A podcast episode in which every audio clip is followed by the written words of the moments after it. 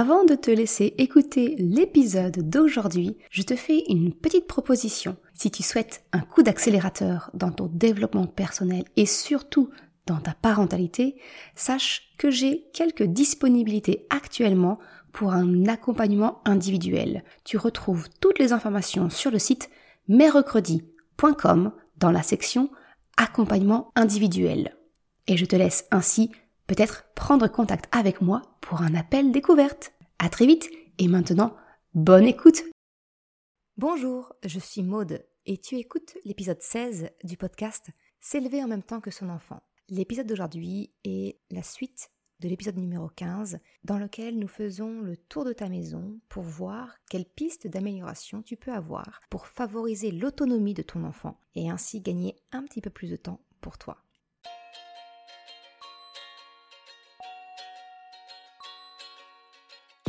Salut et bienvenue sur le podcast S'élever en même temps que son enfant. Je suis Maude, coach certifié chez Mercredi, mais surtout maman de trois enfants. Sur ce podcast, je t'aide à conjuguer la bienveillance avec la réalité de ton quotidien de maman. Utiliser ton choix d'une parentalité bienveillante comme un accélérateur de ton propre développement personnel. T'aider à changer de regard sur les situations que tu vis avec ton enfant pour t'en servir, pour grandir et apprendre sur toi. Avant de commencer cet épisode, je souhaiterais te faire un petit rappel. Tu peux trouver sur mon site merrecredi.com un guide gratuit qui te permet de savoir comment accueillir les émotions de ton enfant avec des outils très simples, concrets et faciles à mettre en œuvre. Tu trouveras le lien en description de cet épisode. Rentrons directement dans le vif du sujet, à savoir comment favoriser l'autonomie de ton enfant. Comme je te l'expliquais, aujourd'hui, c'est la suite de l'épisode numéro 15. Donc si tu ne l'as pas encore écouté, je t'invite à mettre en pause cet épisode et écouter le précédent qui t'explique pourquoi tu as tout à gagner à favoriser l'autonomie de ton enfant. Et dans cet épisode, nous voyons les premières pièces, à savoir l'entrée de ta maison et la cuisine ou ton séjour. Alors, c'est parti, on continue aujourd'hui. Aujourd'hui, on va passer en revue les autres pièces de ta maison pour te permettre, je l'espère, des prises de conscience sur les possibilités d'autonomie pour ton enfant et ainsi lui permettre d'exprimer qui il est, mais également te permettre à toi d'avoir plus de temps parce que moins de sollicitations. Alors peut-être que tu disposes chez toi d'escaliers. Alors que ce soit pour monter à un étage, descendre dans une cave, peut-être les parties communes si tu habites un immeuble, toujours est-il que les escaliers, c'est une partie des habitations qui font peur aux parents. Et à juste titre, parce que cela peut être dangereux, même pour nous adultes. On a tous connu des frayeurs dans les escaliers. Si tu travailles dans une société, tu as sans doute eu des consignes de sécurité relatives aux dangers qu'ils représentent avec la consigne de tenir la rampe. Alors je ne remets pas du tout en cause la dangerosité des escaliers, mais j'aimerais t'inviter à réfléchir à la place que tu leur donnes dans la vie de ton enfant. Est-ce que c'est un interdit pour lui? Parce que souvent, par peur en fait, on interdit l'accès à grand renfort de barrières pour en empêcher l'accès. Ce que j'aimerais te faire prendre conscience, c'est est-ce qu'empêcher l'accès supprime le danger? Parce que ton enfant il va bien falloir qu'il sache monter ou descendre à un moment ou à un autre. Il devra bien un jour apprendre à le faire en toute sécurité. Alors pourquoi pas dès maintenant? Je ne te dis pas qu'il ne faut pas mettre de barrière de sécurité. Je souhaite juste t'aider, peut-être, à cette prise de conscience. Celle de réaliser qu'aider ton enfant dans son autonomie peut passer par lui permettre, dès son plus jeune âge, à savoir comment monter ou descendre en sécurité, et non pas l'empêcher de s'approcher des escaliers. Si je te fais un petit parallèle pour illustrer ma pensée. Par exemple, traverser une route sur le passage piéton, eh bien ça reste dangereux. Et pourtant, eh bien en grandissant, tu vas cesser de porter systématiquement ton enfant dans les bras à chaque passage piéton, alors que effectivement sur le trottoir, il marche à tes côtés. Ce que tu fais à la place, bah, c'est naturellement de lui apprendre les règles de sécurité. Tu es à ses côtés pour lui apprendre dès qu'il sait suffisamment bien marcher. Alors pourquoi interdire à ton enfant l'accès à l'escalier de la maison au lieu de lui apprendre à connaître les dangers et ce que la sécurité signifie pour toi? C'est ce que j'ai abordé dans un des tout premiers articles que j'ai créé sur le site. Je te mettrai le lien en description. Alors, vraiment, sois indulgente, hein. c'était, à mes tout débuts. Mais voilà, je t'invite juste à cette prise de conscience concernant les escaliers. Dans l'article que je te mentionne, eh bien, je t'y partage ce que nous avons pris le parti avec mon mari, c'est-à-dire ne pas mettre de barrière de sécurité. Au contraire, nous avons accompagné nos enfants dans l'expérimentation des escaliers, ce que signifie pour nous monter ou descendre en sécurité selon leurs âges. En fait, on a constaté que le fait de ne pas en faire un interdit, eh bien, ça a également eu la vertu bah, de complètement banaliser les escaliers pour nos enfants. Il n'y avait plus rien d'attirant pour eux parce que ils le voyaient, ils pouvaient y accéder. Ils ne se précipitaient donc pas dessus dès que nous avions le dos tourné. Leur apprendre à monter et descendre en sécurité, c'est aussi ce qui a participé quelque part à notre motricité libre. Ils ont très vite su monter et descendre d'une chaise, d'un canapé, d'un lit, en sécurité. Et la sécurité, pour nous, c'était sous notre surveillance, mais sans notre aide. Et donc en autonomie, cette fameuse autonomie dont je te parle. Je vais revenir un tout petit peu sur ce que j'appelle de en sécurité. Eh bien, c'est vraiment fonction de l'âge de ton enfant. Tout d'abord, et pendant les premières années, cela signifiait toujours en présence d'un adulte. Cela signifiait également descendre l'escalier en marche arrière, à reculons. Puis, en grandissant, grosso modo vers 18 mois, où c'est quand ton enfant a parfaitement acquis la marche, selon s'il est précoce ou non. Eh bien, à ce moment-là, à cette étape de, son développement, eh bien, ça voulait dire descendre les marches en étant assis sur les fesses. Pour donner un exemple, aujourd'hui, il y a Krapopoulos, il a tout juste 3 ans. Alors, il monte et descend seul les marches, et même sans nous, hein, sans notre aide ni surveillance, mais toujours avec ce qu'on appelle en sécurité, c'est-à-dire tenir la rambarde ou bien les barreaux de l'escalier. C'est vraiment un réflexe pour lui, parce que nous lui avons toujours, toujours répété depuis ses premiers jours. Et surtout, il le voit par l'exemple. Il nous voit le faire et il voit son frère et sa sœur le faire. C'est encore et toujours l'exemplarité. Tu le sais, je te le répète souvent. Si tu souhaites que ton enfant adopte un certain comportement, eh bien regarde comment tu fais, toi.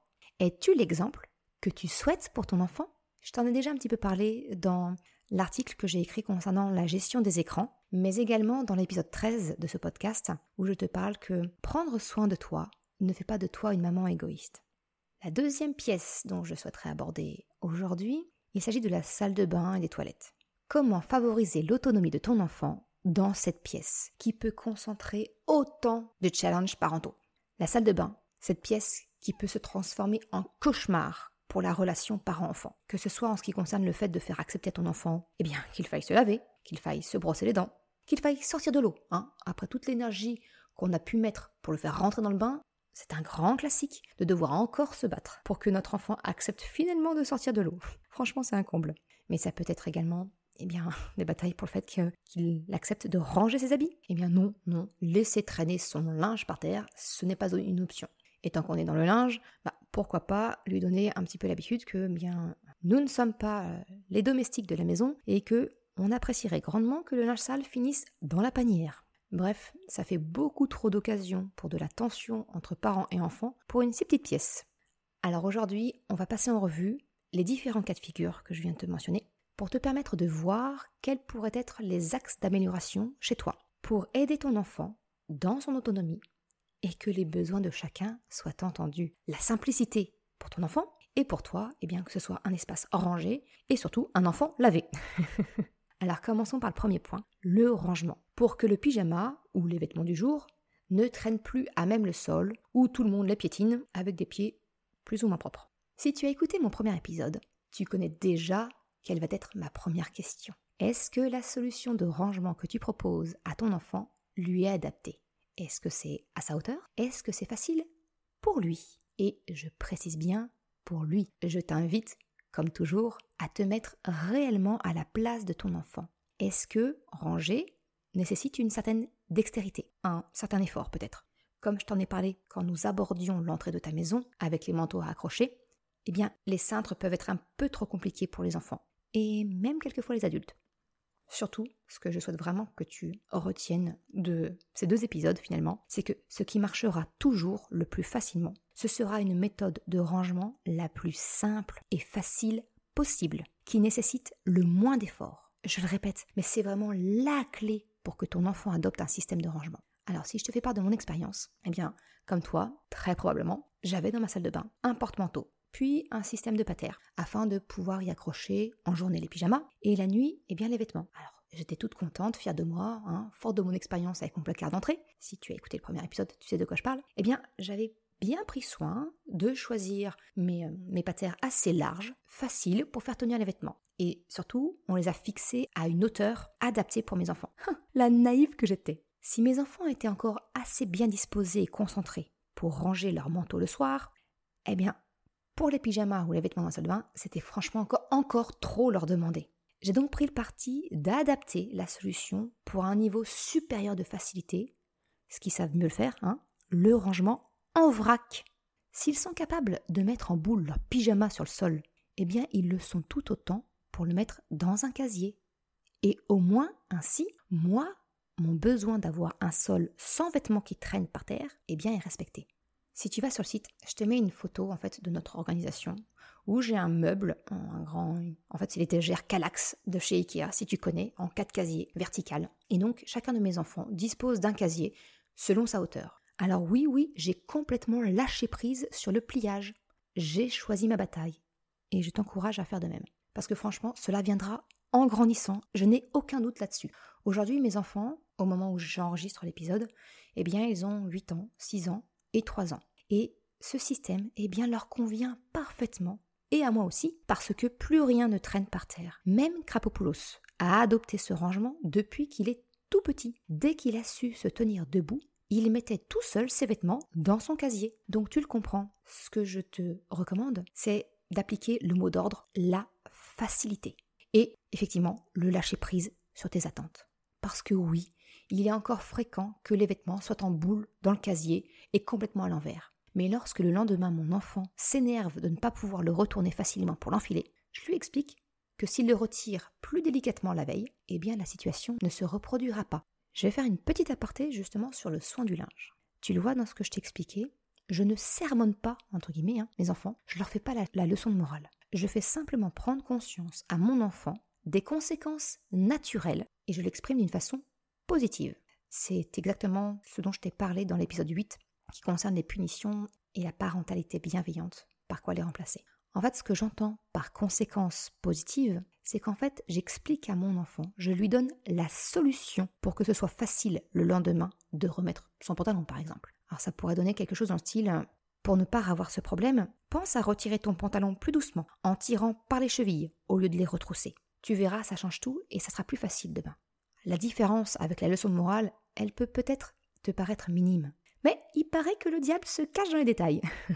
en fait, la leçon de morale, ce serait de dire à ton enfant quelque chose qui pourrait ressembler à ah, Je t'avais prévenu, si tu enlèves de cette façon ton pantalon, il se retrouve à l'envers, et le lendemain, c'est compliqué pour le remettre. Ce que je veux te faire prendre conscience, c'est que d'un côté, où je donne la solution, et de l'autre, eh bien, quelque part, je juge, hein, en employant les mots Je t'avais prévenu, et d'autre part, je renforce l'aspect négatif avec les mots Il est à l'envers, c'est compliqué. Tu le comprends, c'est vraiment d'accompagner ton enfant en lui partageant la solution pour ne pas rencontrer de nouveaux problèmes. Si je reviens à mon petit linge froissé, eh bien la même chose, elle peut s'appliquer. Je peux effectivement faire plutôt du renforcement positif. Mais personnellement, je te dis comme je te l'ai dit, en fait, mes enfants ont 8 ans, 6 ans et 3 ans, je me dis qu'on a encore un petit peu de temps pour ça. Et je ne doute pas que ça leur viendra naturellement quand ils découvriront le plaisir de se sentir bien habillés. Parce que c'est comme tout finalement. Le meilleur moteur de la motivation, eh bien il est interne. Cela doit venir de ton enfant, pas de ce que tu lui demandes. Je ferme la parenthèse concernant le son du linge. Le deuxième point que je voulais te dire pour faciliter l'autonomie de ton enfant dans la salle de bain, eh bien, c'est de rendre accessibles les choses. L'autre levier d'action, c'est vraiment de pouvoir lui donner l'accès au lavabo, à ses affaires de toilette. Et pour rendre accessible, il y a, à mon sens, deux possibilités soit d'utiliser du mobilier qui est adapté, spécifique à la taille des enfants, soit de rendre accessible le mobilier que tu, que as déjà dans ta pièce. Alors je vais passer brièvement en revue ces deux options et je te partagerai mon expérience et ce qui a motivé mon choix. La première option dont je t'ai parlé, c'est surfant un peu sur la pédagogie Montessori, c'est d'utiliser des meubles adaptés. Alors beaucoup d'enseignes ont compris que proposer du mobilier adapté aux enfants, eh bien ça permettrait de répondre à un besoin croissant chez les parents tout en créant une niche de marché intéressante. Tu as sans doute vu dans des comptes Instagram que tu suis, des groupes Facebook de parentalité ou tout autre support, il est très facile de trouver des meubles adaptés à la taille des enfants. Et euh, c'est vraiment valable pour toutes les pièces de la maison, hein, pas spécifiquement la salle de bain. Là, si je me concentre sur la salle de bain, j'ai déjà vu passer par exemple des supports de lavabo qui peuvent s'accrocher à la baignoire, des, euh, des réducteurs de toilettes avec des marches incluses, carrément même des meubles des, des, lavabos à la taille des enfants. Si tu es une adepte des do-it-yourself, de faire toi-même, peut-être que tu aimes passer du temps sur Pinterest où tu trouveras beaucoup d'idées pour t'inspirer et t'expliquer comment détourner un meuble standard ou que tu as chiné. L'important à mon sens, et mon but à travers cet épisode, c'est de t'aider à ouvrir les yeux sur ta salle de bain, de te mettre dans les chaussons de ton enfant, à sa hauteur, pour voir ce qui pourrait être repensé pour lui faciliter l'accès ou l'utilisation. La deuxième option, si tu n'utilises pas, si tu n'achètes pas quelque part du meuble adapté, eh bien c'est de rendre accessible ce dont tu disposes déjà. Donc la seconde option, c'est de lui donner les moyens d'accès au mobilier classique. Et cela passe donc par la possibilité de lui mettre à disposition un marchepied suffisamment haut pour lui permettre d'accéder, mais suffisamment petit pour qu'il puisse l'utiliser seul, pouvoir le déplacer et pouvoir monter la marche. Alors encore une fois, je vais te parler d'IKEA, mais franchement, il faut avouer, ils sont vraiment tout compris, les Suédois. ils proposent plusieurs types de marchepieds, de tailles différentes, pour s'adapter eh à l'âge de l'enfant ou aux besoins. Il y en a d'une taille euh, assez, basse, qui a une taille de 13 cm, un plutôt moyen de 25 cm, et puis un peu plus, euh, un peu plus en bois joli, euh, qui permet de monter avec deux marches jusqu'à 33 cm de haut. Alors l'avantage de ces produits, ben, c'est que de 1, ils sont pas chers, ils sont légers, antidérapants et vraiment adaptés aux besoins des enfants. Finalement, tu n'as plus qu'à choisir celui qui correspond à la taille de ton enfant et à la hauteur de ce que tu souhaites lui rendre accessible. Je vais te partager maintenant mon expérience et euh, t'expliquer le choix qu'on a fait et pourquoi. Alors pour donner une idée, nous, on, a, on a toute la taille de, de marchepied d'IKEA. Eh bien le plus petit, c'est celui qu'utilise Choupinette. Elle a 6 ans et ça lui permet de se voir dans le miroir de la salle de bain pour se laver, se débarbouiller. Chocapic, lui, maintenant, il est quand même assez grand, hein, il, vient d'avoir 8 ans, eh bien, euh, lui, il peut accéder à tout ce dont il a besoin. Mais il utilise encore le grand tabouret pour pouvoir accéder à la pharmacie quand c'est nécessaire, qu'on a placé quand même hors de portée de notre plus jeune enfant. Quant à Krapopoulos, eh bien lui, il vient tout juste d'avoir 3 ans, eh bien il utilise le, le marchepied le plus haut pour pouvoir se laver les dents au lavabo et d'être à la bonne taille. Alors tu le comprends, j'ai opté pour la solution de rendre accessible le mobilier classique et non pas créer ou acheter du mobilier adapté. La raison de mon choix, qui est tout à fait personnelle encore une fois, elle est double. D'une part, eh bien je suis locataire, donc je ne vais pas changer ce qui a été mis à notre disposition. Mais c'est aussi parce que je ne souhaite pas marquer une différence entre mes enfants, entre eux, ni entre mes enfants et nous les adultes. Alors je m'explique. En proposant un mobilier spécifique, Prenons l'exemple du lavabo. Eh bien, les grands et nous les adultes, on utiliserait le lavabo. Et il viendrait forcément à un moment donné où Krapopoulos, qui est le plus petit, eh bien, il y a un moment donné, il voudra se faire comme les grands. Alors, j'ai fait le parti, c'est notre choix. Autant adopter le moyen inclusif dès le départ pour nous éviter un besoin de reconnaissance et d'affirmation à venir. En petit complément, je souhaite te dire que, afin de permettre à Krapopoulos de se voir pendant qu'il se lave correctement, le visage, les dents, eh bien j'ai ajouté un petit miroir collé à la pâte à hein, sur la faïence, juste derrière le robinet. Ainsi, ça lui permet de contrôler son brossage de dents ou s'il lui reste une moustache en chocolat. Alors en réalité, il s'agit plutôt d'une barbe en chocolat plutôt qu'une simple moustache. Mais c'est un petit miroir, voilà, je te partage l'astuce, c'est un petit miroir très léger, toujours que tu trouves chez Ikea. Et en fait, ça m'avait servi à sa naissance je l'avais accroché euh, sur le mur, pareil avec la pâte à fixe, à côté de son tapis d'éveil. Ça me permettait de lui créer un petit nido Montessori, facile et à moindre coût. Tout se recycle.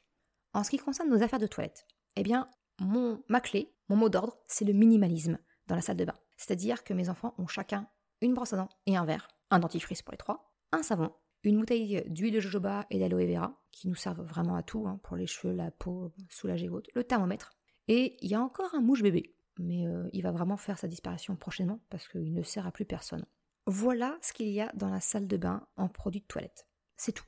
Alors si le matériel pour se laver les dents, il est sur la tablette hein, du, lavabo, eh bien le reste c'est dans un petit panier sur le meuble où je range mes serviettes de toilette et une panière où je range en vrac les gants de toilette qui est à disposition. Donc tu le vois encore ici, j'opte pour les deux mots d'ordre, la facilité et la simplicité. Mes enfants peuvent chacun y accéder avec ou sans marchepied, selon l'orage.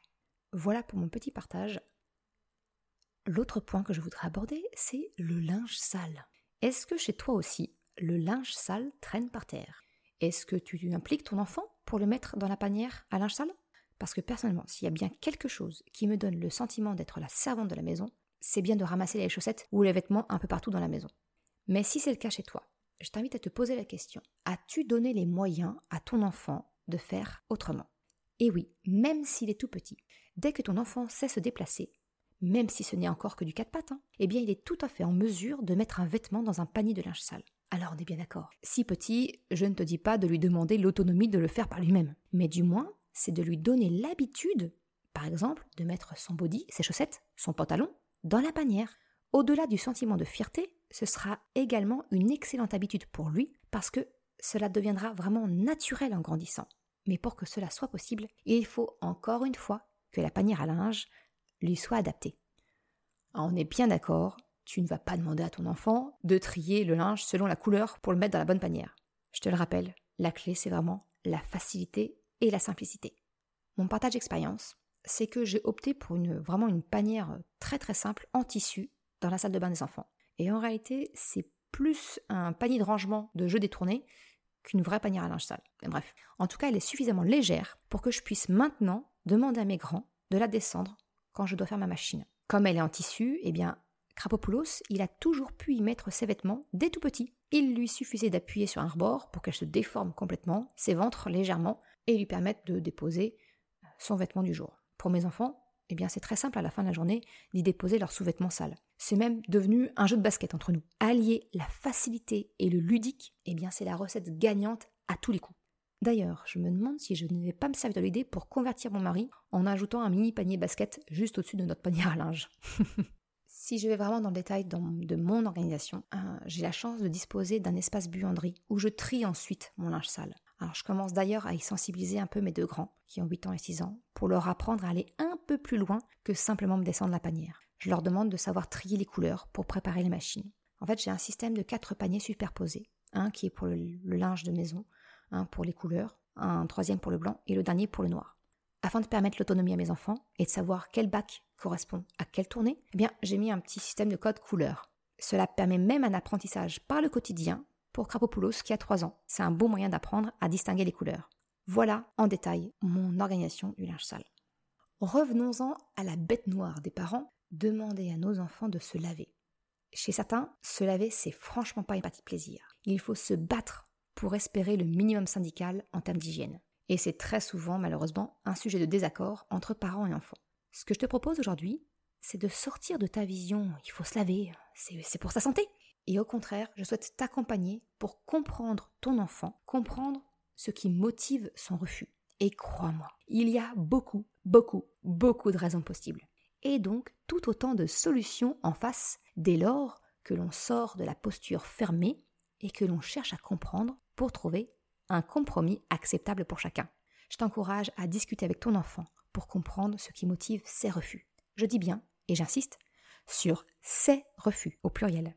Car la raison pour laquelle il ne veut pas aller se laver, elle est valable pour l'instant T. Demain, c'est très probablement une autre raison qui le fait se braquer à l'idée de passer par la case salle de bain. Ces raisons peuvent être multiples et fonction de ce qu'il vit au moment précis où tu lui demandes de se laver. Par exemple, et alors c'est vraiment une liste non exhaustive, par exemple s'il est en train de jouer ou projette de le faire, eh bien il est fort à parier que pour lui la salle de bain, ce sera du temps perdu. S'il vient de se réveiller et que vous avez l'habitude de commencer par la salle de bain, peut-être que c'est un peu trop violent pour lui au réveil et qu'il préférerait peut-être se réveiller tranquillement devant son petit déjeuner. Le soir, peut-être que se laver et se mettre en pyjama, c'est un petit peu trop synonyme pour lui d'aller se coucher et qu'il a vraiment besoin que les deux soient dissociés. Par exemple, ça peut être en prenant sa douche dès le retour de la maison, ou bien au contraire, se laver plutôt le matin et non pas le soir. Encore une fois, hein, c'est une liste non exhaustive. Il n'y a pas de bonne ou de mauvaise stratégie. C'est simplement trouver celle qui convienne à ton enfant. Et pour cela, eh bien le meilleur moyen, c'est d'en discuter avec ton enfant en faisant la démarche de s'intéresser à ce qui motive ses refus pour mieux le comprendre et pouvoir trouver un terrain d'entente. Quels sont les moyens qu'il préfère pour se laver? À quel moment est-ce qu'il préfère se laver? Eh oui, parce que tu le devines, il y a beaucoup de possibilités dès lors que l'on ouvre la discussion. Le moyen de se laver, mais eh bien ça peut être avec une douche, un bas, si tu disposes d'une baignoire, ça peut être également au gant de toilette, ça peut être en lavant les cheveux ou non, ça peut être avec ton aide ou pas pour se laver. Il y a plein de solutions. Le moment pour se laver. Eh bien peut-être que ton enfant a besoin de douceur pour se réveiller. de chaleur et donc de débuter la journée par une bonne douche chaude. Peut-être que son estomac n'est pas du tout encore prêt à manger et que c'est la raison pour laquelle il lui est si difficile de se lever le matin. Eh bien, lui proposer de commencer par la salle de bain, ça peut peut-être être une solution. À l'inverse, peut-être que de débuter avec de l'eau sur le corps, eh bien, c'est trop violent pour lui et que ton enfant préférerait commencer par le petit déjeuner. Ou encore, peut-être que le matin, avec la pression de l'heure à respecter, eh bien, se laver, c'est une trop grosse contrainte et qu'il vaut mieux réserver la toilette pour la soirée et se contenter des dents et d'un débarbouillage rapide du visage pour le matin. Si je prends l'idée encore inverse, et peut-être que faire la toilette le soir, pour certains enfants, cela peut être synonyme de la nuit, et donc, s'ils ne veulent pas aller se coucher, eh bien, le meilleur moyen, c'est de repousser l'heure de la toilette. Peut-être qu'une suggestion dans ces cas-là pourrait être de proposer la toilette le matin et de réserver le soir uniquement pour les dents et la mise en pyjama, au dernier moment. Tu le comprends. La solution, c'est de discuter avec ton enfant quel serait le meilleur moment selon lui, selon son envie. En rentrant à la maison, avant ou après le repas, le matin ou le soir. Tu vois, ça fait un nombre incalculable de possibilités. Ce que je te propose aujourd'hui, c'est de prendre l'habitude de discuter avec ton enfant pour comprendre ce qui motive son refus. C'est d'adopter une organisation assez flexible pour permettre la remise en cause facilement du système et de s'adapter ainsi aux besoins du moment et de chacun. Une routine flexible qui s'adapte est plus facilement acceptée par ton enfant qu'une organisation militaire, rigide, fixe, qui ne permet pas de liberté. Si je te partage mon expérience, c'est encore une grande leçon que j'ai apprise auprès de mes enfants. De par la transmission familiale que j'ai, pour moi, la toilette, c'est plutôt un rituel du matin, après le petit déjeuner, mais juste avant de partir. Donc c'est tout à fait naturellement que j'ai mis ça en place avec mes enfants mais j'ai bien constaté que notre organisation, elle grinçait sévèrement des dents tous les matins. Constamment, il y avait un petit caillou qui la faisait partir en cacahuète, en même temps que l'humeur de chacun. Jusqu'à ce que j'explique simplement mon besoin à mes enfants. Je leur demande une bonne hygiène. Et une bonne hygiène pour moi, c'est brosser les dents après chaque repas, le matin et le soir, des cheveux peignés, et se laver une fois par jour. Et là, Chocapic, il devait peut-être avoir 5 ans, 5-6 ans, il m'a demandé s'il pouvait plutôt se laver le soir, parce qu'il préférait il y voyait la possibilité de pouvoir jouer le matin, chose qui était impossible avec l'heure de l'école à respecter. Et eh bien dès lors, nous sommes partis sur une nouvelle organisation, selon chacun. Alors Choupinette, elle, elle préfère se laver le matin, en général, et plutôt au gants de toilette. En grandissant, Chocapic a découvert le bonheur de se réveiller sous l'eau chaude, et il devient adepte des douches le matin. Krapopoulos, lui, il adore les bains, mais lui, c'est pour y jouer. Donc du coup, il a besoin d'un peu plus de temps, et c'est plutôt le soir. Et quelquefois, eh bien les envies des uns et des autres, elles changent et c'est ok. Il arrive à Choupinette de me dire que bah non, ce matin, elle n'a pas vraiment envie de se laver, donc on se met bien d'accord que elle fera sa toilette le soir. Et en rentrant à la maison, je lui demande quel moyen lui convient le mieux et à quel moment. Est-ce que c'est maintenant en rentrant, euh, donc avant le repas ou après le repas? On se met d'accord pour que les besoins de chacun soient entendus. C'est bête, mais demander l'avis de ton enfant, eh bien ça permet très souvent de susciter sa coopération car il sent son besoin entendu, il a voix au chapitre. Concernant le produit lavant, je vais faire court, j'ai opté pour la facilité, le flacon pompe. Tu sais peut-être que je suis adepte du zéro déchet, du minimalisme, mais le savon, c'est clairement pas le plus simple avec des enfants petits. Alors j'ai choisi un gel douche en flacon pompe, en grosse quantité, c'est un bidon de 1 litre, et à la composition assez clean selon mes critères. Si la cosmétique clean, ça t'intéresse, je te recommande grandement le travail de Mélina sur son site La Famille Tortue. Je te mettrai le lien en description de l'épisode. Pour terminer la partie salle de bain, je vais brièvement parler des toilettes. J'en ai déjà fait beaucoup parler sur un article que j'ai écrit concernant l'acquisition de la continence. Eh bien, dans cet article, je te donne des clés pour accompagner ton enfant vers cette grande étape, mais aussi tous les éléments pour faire ton choix entre pot et réducteur. Si c'est un sujet qui t'intéresse, je te mets le lien en description. Dernière pièce de la maison que je souhaite passer en revue avec toi, la chambre de ton enfant. Il est d'autant plus important de l'adapter à ton enfant que ce dernier va y passer beaucoup de temps et y faire beaucoup de choses. Dormir, naturellement, mais aussi apprendre à s'habiller, arranger ses affaires, jouer et peut-être même y travailler en grandissant. Alors pour ce dernier point, je n'aborderai pas le bureau dans la chambre pour la simple raison qu'à mon sens, un enfant ayant besoin d'un bureau dans sa chambre pour travailler, eh bien, il est déjà grand et a déjà acquis probablement beaucoup d'autonomie. En aparté, je te glisse que mon grand, qui a 8 ans au moment où j'enregistre cet épisode, eh bien il n'a pas de bureau dans sa chambre, parce qu'il fait ses devoirs avec nous, dans la pièce à vivre, car il le préfère ainsi, et il a encore besoin d'être accompagné. Ça m'épargne, je t'avoue, ça m'épargne des montées d'escalier. Revenons-en à notre épisode. Dormir. Le sommeil de l'enfant. alors là, je crois que celui ou celle qui a le secret ultime qui permet aux enfants de s'endormir paisiblement, seul, rassuré et rapidement, eh ben il est canonisé direct par les parents. En tout cas, moi la première. Blague à part. Je suis de celles qui pensent qu'il n'y a pas de truc, pas d'astuce pour aider les enfants à trouver le sommeil. Franchement, ce ne sont pas des machines, mais des êtres doués de sensibilité. Donc, ce qui conviendra un jour, eh bien, peut se révéler complètement inutile le lendemain. Par contre, je crois beaucoup que permettre de l'autonomie à ton enfant, eh bien, ça peut rassurer ton enfant parce que tu lui laisses de la liberté, une liberté d'action. Il a la possibilité de ne pas subir une situation et d'être acteur. Rentrons un petit peu dans le détail. Le lit. Eh bien, pour toutes ces raisons, je suis clairement en faveur des lits au sol, et ce, dès le plus jeune âge, quand évidemment l'enfant n'est pas en sommeil partagé avec ses parents. Si tu souhaites en savoir un peu plus sur le cododo, ou le sommeil partagé, comme je le nomme, tu peux aller lire mon article sur le sujet. Encore une fois, je te mets le lien en description. Mais si tu n'es pas adepte du lit au sol, ce que je peux tout à fait comprendre, mais que tu es ouverte à l'idée de permettre à ton enfant de pouvoir sortir de son lit, eh bien il est tout à fait possible de retirer, par exemple, un côté du lit à barreaux classique et d'y mettre une petite barrière de sécurité afin de sécuriser la nuit de ton enfant. Souvent, le principal argument contre le fait de permettre à l'enfant de pouvoir entrer ou sortir seul de son lit, eh bien c'est la peur que nous avons que notre enfant se relève en permanence et refuse de rester couché au lit. Mais soyons honnêtes avec nous-mêmes. Même si ton enfant est dans un lit à barreaux où il ne peut pas sortir, cela ne l'empêche pas de pouvoir hurler pour t'appeler, de pleurer voire de tenter d'escalader le lit pour en sortir, ce qui est franchement très dangereux. Donc de toute façon, tu feras face à cette difficulté.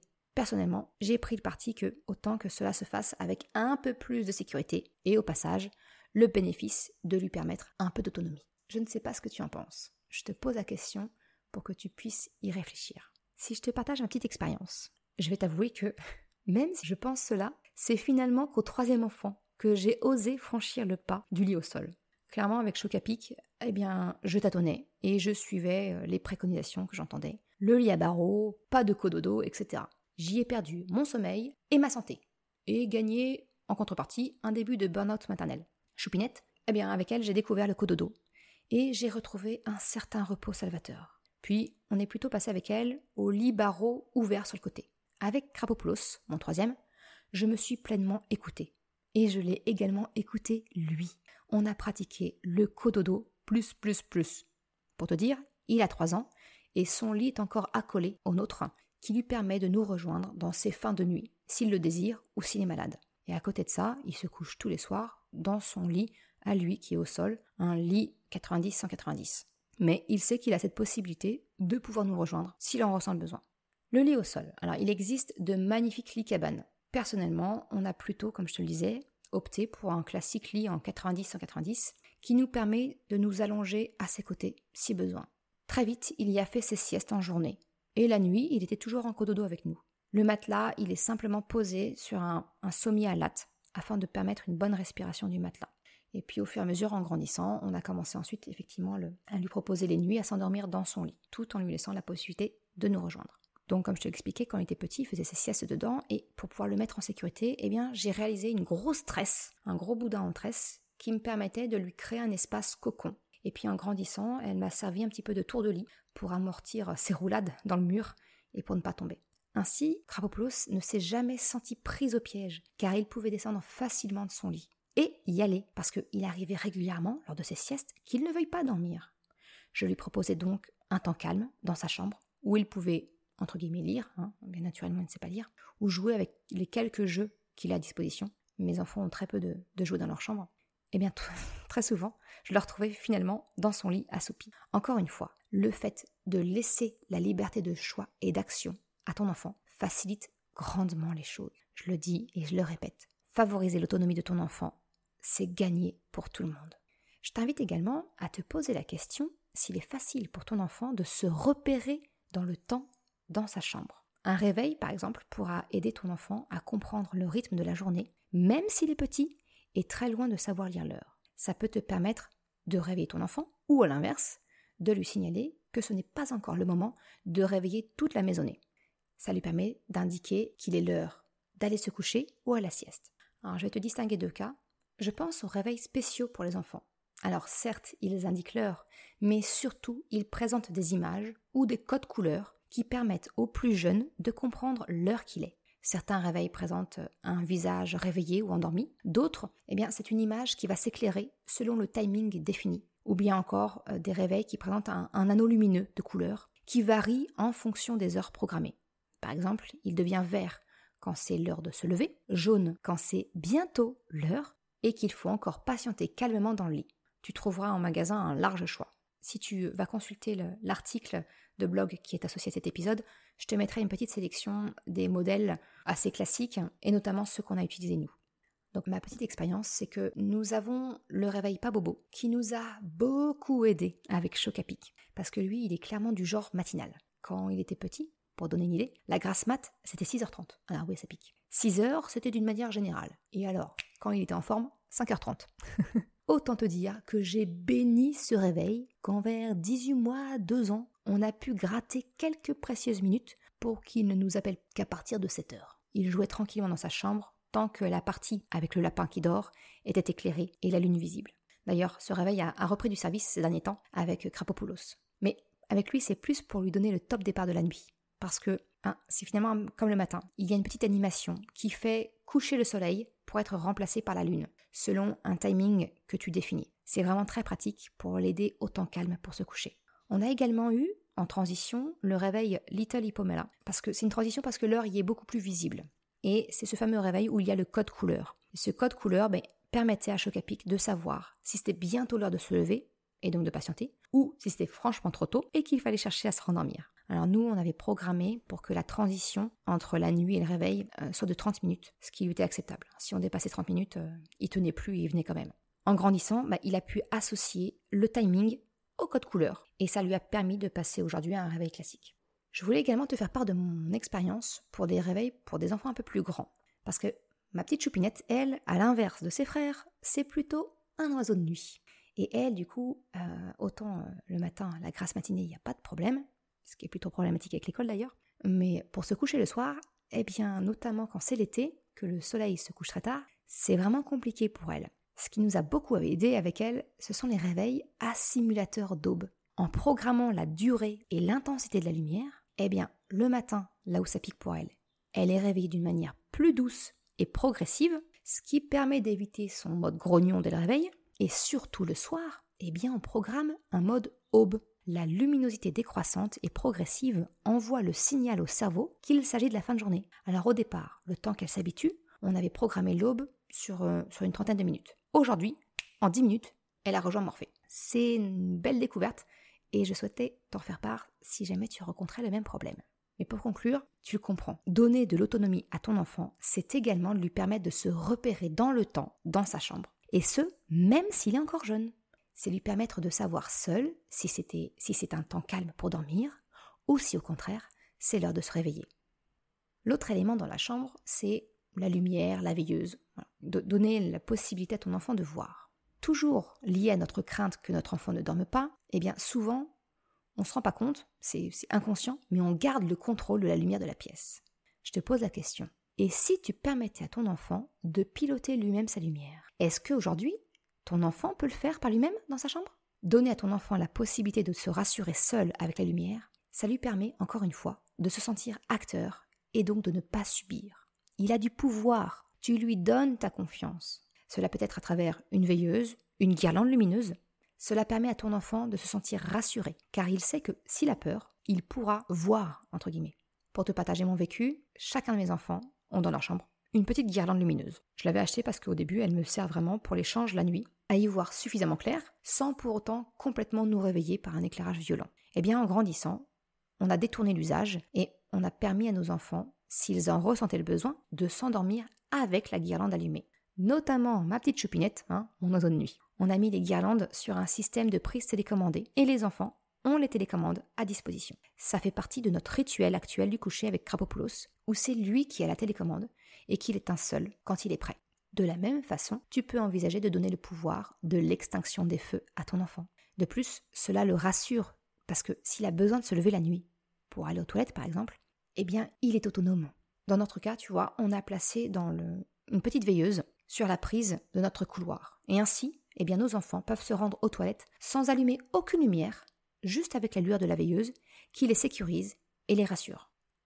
Alors je vais aborder un autre grand classique au moment du coucher, le fameux j'ai soif, un verre d'eau s'il te plaît. Alors tu l'as probablement déjà mis en place chez toi, mais si ce n'est pas le cas, je t'encourage à mettre à disposition un verre d'eau dans la chambre de ton enfant pour éviter ce genre de sollicitation. En plus, si tu lui as mis à disposition un petit marchepied dans la cuisine ou dans la salle de bain, eh bien, il est tout à fait capable de se resservir seul, en autonomie. Pour te partager mon expérience, tu vois, on entend très souvent les petits pas, petits pas feutrés, juste après le coucher, lorsque l'un de nos enfants se lève pour recharger son verre. Eh bien, comme nous leur permettons de le faire, il n'y a plus cette excuse de nous appeler pour de l'eau. Si ton enfant est encore jeune et que le lit risque de finir inondé, eh bien tu peux opter pour une petite gourde. Voilà ce que je voulais te partager autour de la fonction principale de la chambre, celle de dormir. Reste un autre point à voir, les vêtements de ton enfant.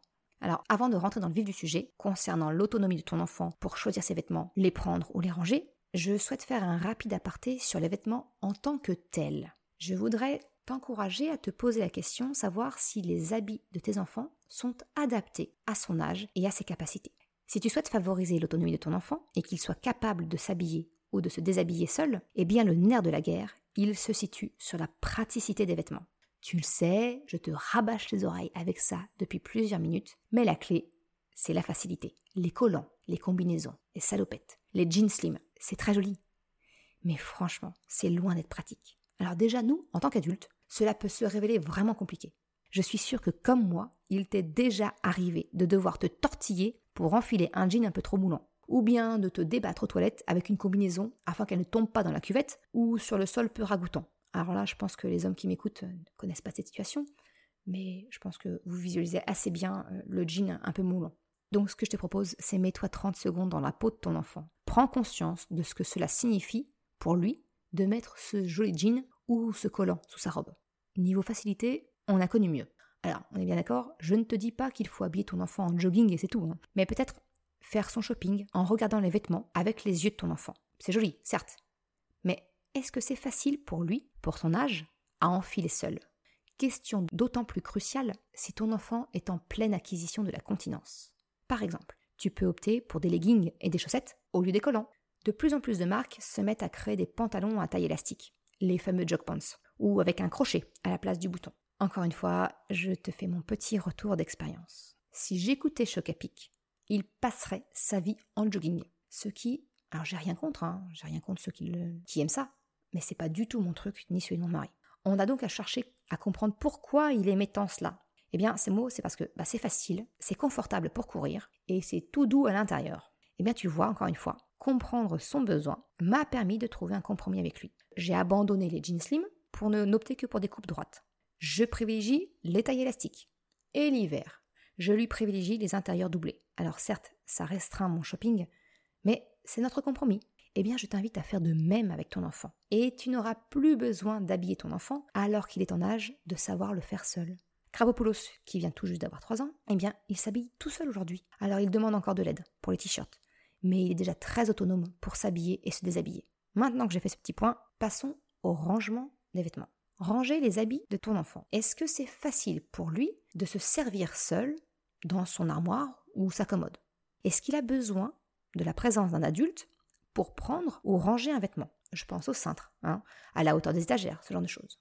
Petit point mindset, petit point état d'esprit, on va dire. Alors à ce stade, peut-être que tu as la crainte que ton enfant déplie tout le linge alors que toi, tu as pris le soin de bien le plier et peut-être même de repasser. Certes, je ne vais pas te mentir, l'armoire de ton enfant ou sa commode ne vont pas être rangées au carré. Mais ce que je te propose ici, demande un petit peu de lâcher prise sur le résultat. Et il est tout à fait normal que tu ne puisses pas le faire immédiatement. Mais c'est comme tout ce que je te partage sur le podcast.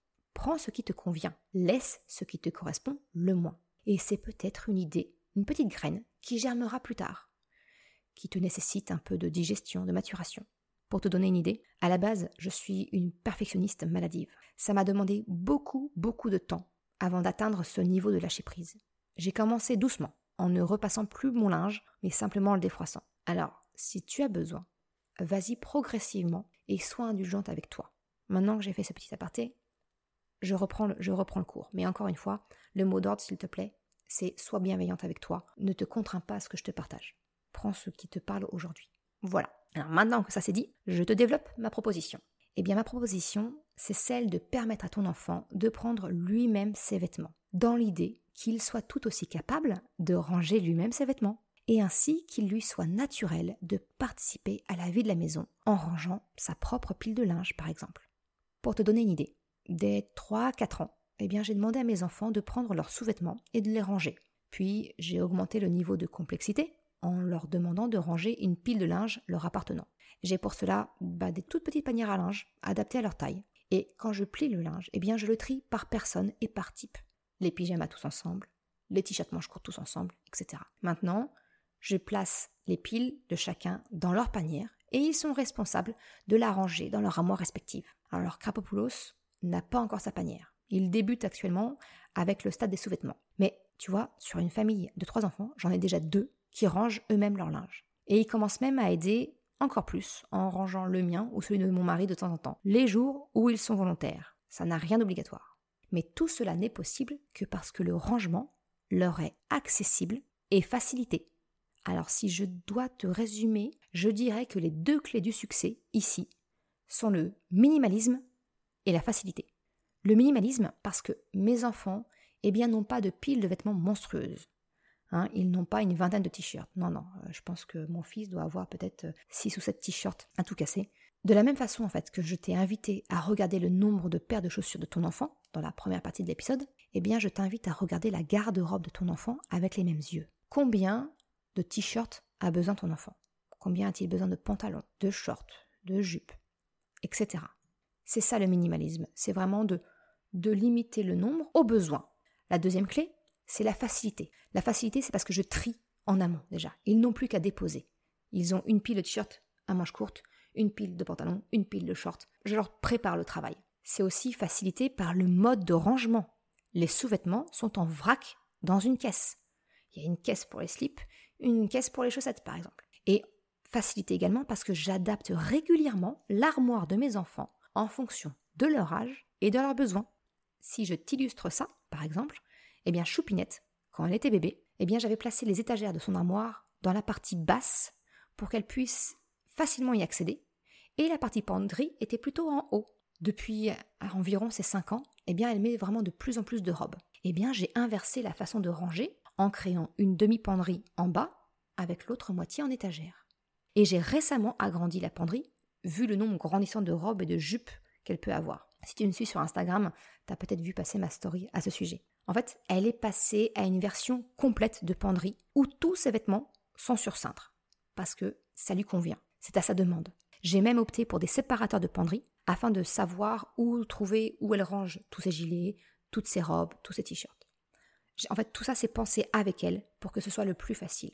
Krapopoulos, eh bien lui, dans sa chambre, il a deux commodes. Et comme il change plus régulièrement le bas, because acquisition de la continence en cours, hein, eh bien les pantalons et les shorts, eh bien ils sont dans, des tiroirs en bas pour que ça lui soit facile d'accès. Chocapic, lui, il aime clairement pas les cintres, hein, donc euh, il ne veut que des étagères. Toute son armoire est en étagère pour lui faciliter les rangements. Voilà ce que je voulais te partager et t'inviter à réfléchir. Concernant le choix des tenues, quand on parle d'autonomie, eh bien, il est également question de permettre à ton enfant de choisir seul sa tenue. Alors là, je sais que tu es peut-être en train de te dire que si tu laisses ton enfant faire, il va être habillé comme un clown ou même carrément déguisé. Je me souviens même d'une remarque de ma maman, coucou maman, qui craignait que mes enfants, et ma fille surtout, hein, en fait qu'elle ne sache pas coordonner ses vêtements, en la laisse, vu que je la laissais faire, je la laissais choisir ses vêtements. Eh bien tu le vois, ici encore, il y a beaucoup question de croyances à déconstruire pour pouvoir en permettre de nouvelles. Encore un axe pour travailler ton mindset. Et c'est exactement ce que je propose dans mes accompagnements individuels. Mais j'insiste, tu as beaucoup à gagner, toi aussi, de permettre à ton enfant de choisir seul ses vêtements. Le principal avantage, eh bien, c'est sa pleine et entière coopération. Et rien que ça, ça n'a pas de prix. D'autre part, comme il est acteur, qu'il se sent écouté, que sa voix compte, eh bien, c'est ça en moins dans un potentiel besoin d'affirmation. En le lui permettant, tu adoucis ce que l'on nomme la phase d'opposition, le fameux terrible tout. Comme je te l'ai expliqué, c'est justement une des plus grandes leçons que m'a apprise ma fille. Le matin, je ne comprenais pas les tempêtes monstrueuses que nous essuyions avec elle. jusqu'à ce que je lui permette de choisir ses tenues, alors qu'elle n'avait que 18 mois, pour donner un petit peu le level. Afin de limiter les possibilités qu'elle termine habillée en clown sous extasie, j'ai prévu dans, son armoire un petit listing des combinaisons possibles qu'offrait sa garde-robe. C'est un peu une façon de la sensibiliser aussi doucement à l'harmonie des couleurs, dont s'inquiétait tant ma petite maman.